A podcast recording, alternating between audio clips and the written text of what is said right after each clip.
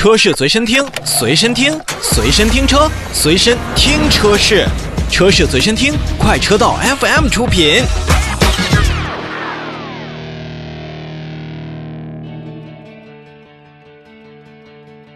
继续看新车，要说呢，马自达是一个非常有个性的品牌。这个品牌呢，从来不用涡轮增压发动机，就是因为他在坚持自己的自吸。之前呢，也是提到过了，马自达现在在研发一个叫做压燃发动机的这么一个特性的动力产品。但是在国内呢，目前我们还是只能看到创世蓝天的2.0以及2.5升的发动机。在马自达的车型当中，长安马自达 CX 三零也是在前两天下线了，也是给了大家一个，呃，算是预售的一个价格吧。预售价格区间是在十二点九九到十七点六九万元，怎么样？这个价格您觉得是否还合理呢？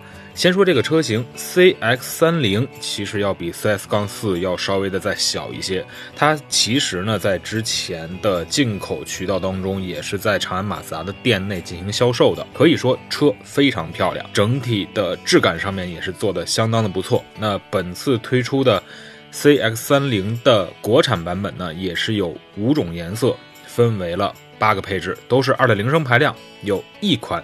手动挡和七款自动挡车型可选。都说买小 SUV 要的是个性，所以我们看到了，比如说丰田他们家的两个小 SUV 车型呢，也都是在这样的价格区间。只不过马自达的预售价格也要比 CHR 要稍微低了一万多块钱。同样，本田的缤智、轩威也是这个道理。售价方面，确实马自达不会跟日产、丰田、本田这种日系大厂去直接竞争，而它走的是更加懂则自然懂的路线。从外观上看呢，这款车型跟旗下的 CX 杠四、CS 杠五、CS 杠八可以说是相得益彰，前脸几乎没有太多的差别。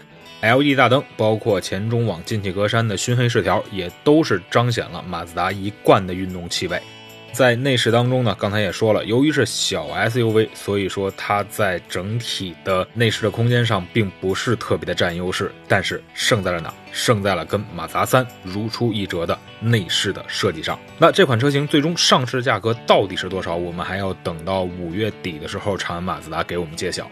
预计它的售价应该还会再便宜个五六千。好了，CX 三零就简单为大家介绍到这里。其实呢，现在店里应该都有样车来进行展出，大家不妨到长安马自达四 S 店一探究竟。